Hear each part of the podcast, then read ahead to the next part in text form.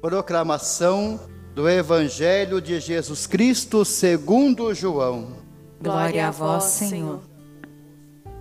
Naquele tempo, disse Jesus a seus discípulos: Se me amais, guardareis os meus mandamentos.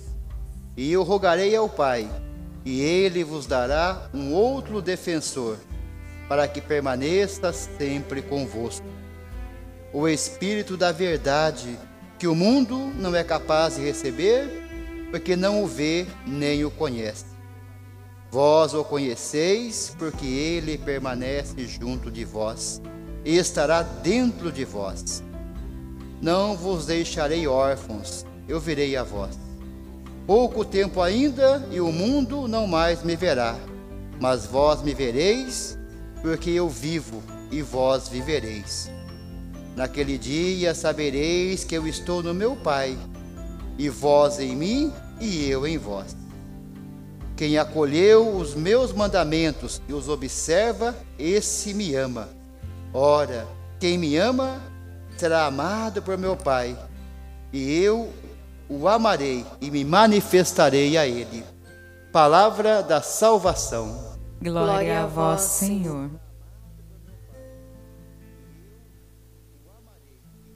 Queridos irmãos e irmãs, a liturgia desse sexto domingo da Páscoa, nos convida de maneira muito especial a prepararmos para as duas grandes festas, Ascensão do Senhor e Pentecostes. A liturgia de hoje nos convida então a abrir o nosso coração, a amar a Deus na obediência da palavra. Toda vez que nós guardamos a palavra de Deus, nós amamos a Deus e Ele vem habitar em nós.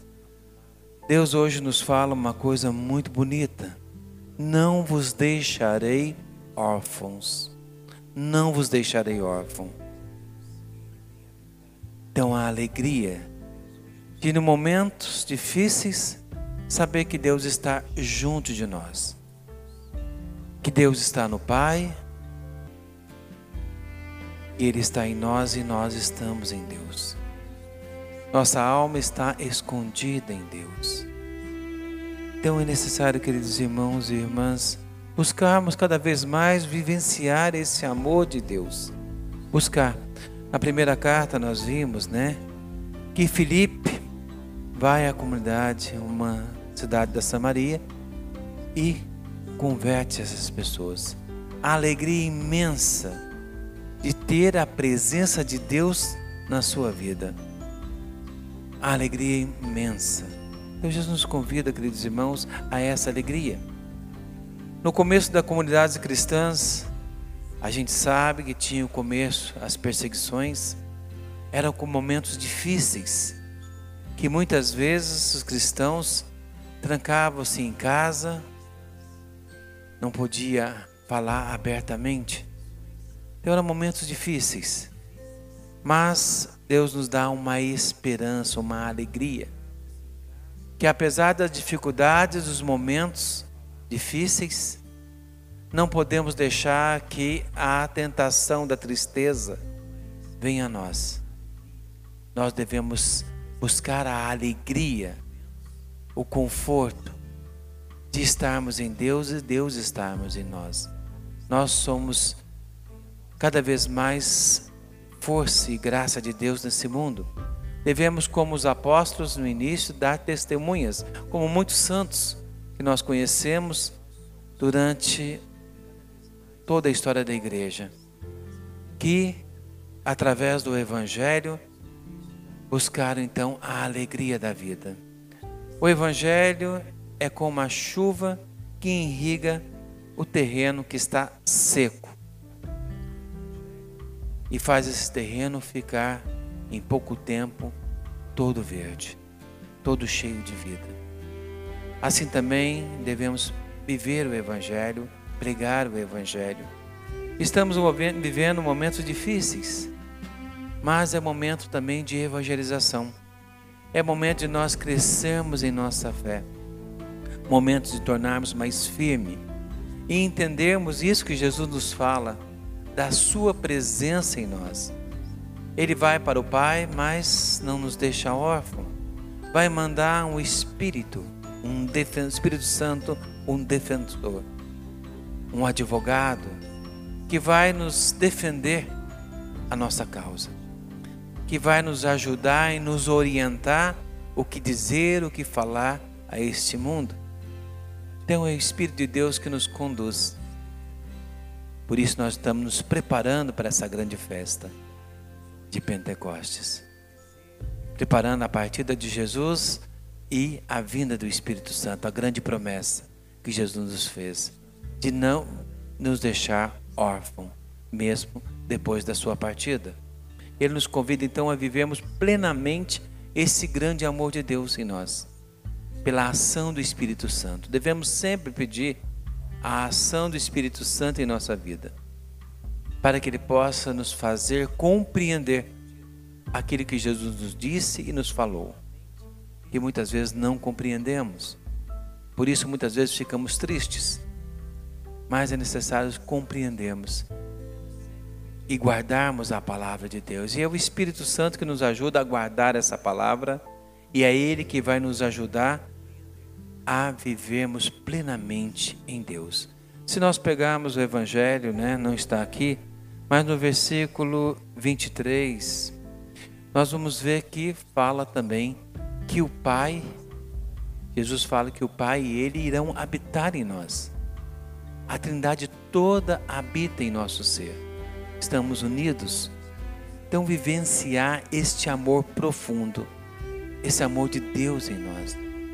Por isso a liturgia hoje nos chama então a viver esse mandamento do amor de Deus em nós, através da caridade.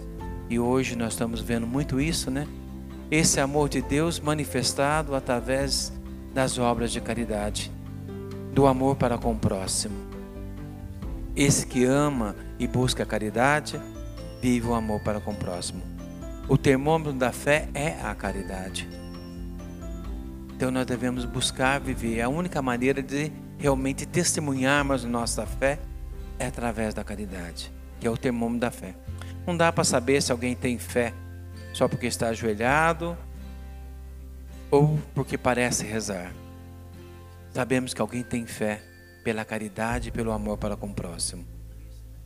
É a força maior, o termômetro maior para sabermos e medirmos a nossa fé o tamanho da nossa caridade para com o próximo. E sentir então essa presença de Deus em nossa vida. Eu, uma vez, quando eu era vigário, lá na paróquia, na Imaculada, na Matriz de Jacareí, foi a primeira paróquia que eu trabalhei como padre. Eu tive uma experiência muito bonita, que mudou muito a minha vida, principalmente no começo da minha vida de padre entender o que o Evangelho nos faz, nos fala, que Deus está em nós, sentirmos a presença de Deus em nós, a presença de Deus no irmão. Eu lembro que uma vez o padre que trabalhava comigo estava de férias e eu fiquei sozinho na paróquia. E domingo lá tinha umas cinco missas e eu tinha arrumado padres de fora para me ajudar também na missa da noite das sete horas. Tinha 17, tinha sete. E o padre, depois do almoço, mandou um recado para mim dizendo que não poderia vir. Tinha ficado doente, não poderia vir. E aí eu tive que celebrar todas as missas naquele domingo. Então chegou no final do domingo, eu estava cansado. Acabando a missa das sete, eu não pensava outra coisa de ir para casa, tomar um banho e descansar. Mas quando eu saí da missa, falei, ai, tomara que ninguém me barre agora depois da missa, ninguém me peça nada agora, né? Mas é só falar que eu cheguei na sacristia, alguém chegou para mim e disse: Padre, tem um senhor lá na Santa Casa que está pedindo a unção dos enfermos. Ele está mal. E era um senhor mariano, né? Não era da minha paróquia na época, mas era de uma paróquia vizinha era um senhor mariano, de muita fé. E a pessoa falou para mim, eu pensei na hora de dizer para a pessoa: não, amanhã eu vou. Mas algo veio no meu coração e disse: não, vai agora. E aí eu peguei, larguei tudo ali na sacristia. Dá para ir a pé em Jacareí, né? Até Santa Casa, é só atravessar por trás da matriz. Eu atravessei e fui até o hospital. O hospital estava tranquilo, não tinha muita gente nesse dia. E aí, chegando na recepção, me mandaram diretamente para um quarto de enfermaria, mas estava vazio, só tinha uma pessoa com a cama quase grudado na porta. Quando eu abri a porta do quarto, eu olhei a pessoa. Era um senhor, já idoso, mas quando ele olhou para mim, ele deu um sorriso muito grande. E aquilo foi uma luz muito grande na minha vida. Aí sim eu senti o que é ter a presença de Deus. Sentir a presença de Deus no outro. Porque quando ele falou comigo, a minha vida mudou. Aquele cansaço que eu estava o dia todo, né, que foi um dia corrido, e naquela semana também eu tinha que preparar um, um retiro que eu tinha que fazer e eu estava não consegui preparar nada, então estava cansado. Mas naquela hora que eu li aquele Senhor, a presença de Deus nele me descansou, me descansou por completo. Tirou todo o cansaço. E aí eu entrei, sentei do lado dele, fiquei acho que uns 40 minutos conversando com ele, dei um som, conversando, batendo papo com ele, estava consciente, estava lúcido. E depois saí dali, já era umas quase nove e pouco, fui para casa. Mas aquilo tinha me descansado tanto que a vontade que eu tinha é de celebrar outra missa. Mas se tivesse mais duas missas para celebrar ou mais, eu celebraria tranquilo. Chegando em casa, eu tinha que preparar o retiro, preparei todo o retiro, fui dormir umas duas horas da manhã, tão descansado que eu estava. Então a presença de Deus no outro, o amor de Deus no outro que está em nós também, descansa. Então foi a primeira vez que eu tive uma experiência muito forte da presença de Deus no outro. E essa presença vinha também a mim. Porque quando a gente faz um retiro a gente se sente cansado, a gente não fez retiro. O retiro não descansa. O encontro com Deus não descansa, nos deixa descansado. E essa presença de Deus também em nós tira de nós todo o cansaço, todo o desânimo, pela ação do próprio Espírito em nós nos deixa animados, firmes, fortes. Por isso, queridos irmãos e irmãs, Jesus nos convida hoje de maneira muito especial a compreender o que, que significa Ele está em nós e nós estamos nele, porque Ele está no Pai. Então, essa comunhão com o Pai, com o Filho, com o Espírito Santo, que também está no íntimo de nós, como o próprio Jesus disse, eu, o Pai e o Espírito Santo, irei habitar em vós. Então é uma alegria muito grande. Então a gente quer, né, gostaria que todos pudessem experimentar essa alegria. E é isso que o Evangelho quer nos preparar para essas duas grandes festas, onde nós iremos receber o Consolador, o Espírito Santo.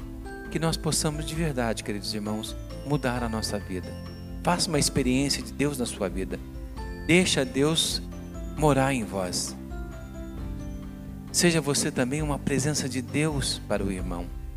Madre Teresa de Calcutá dizia que nós deveríamos ser aquela luzinha vermelha do sacrário.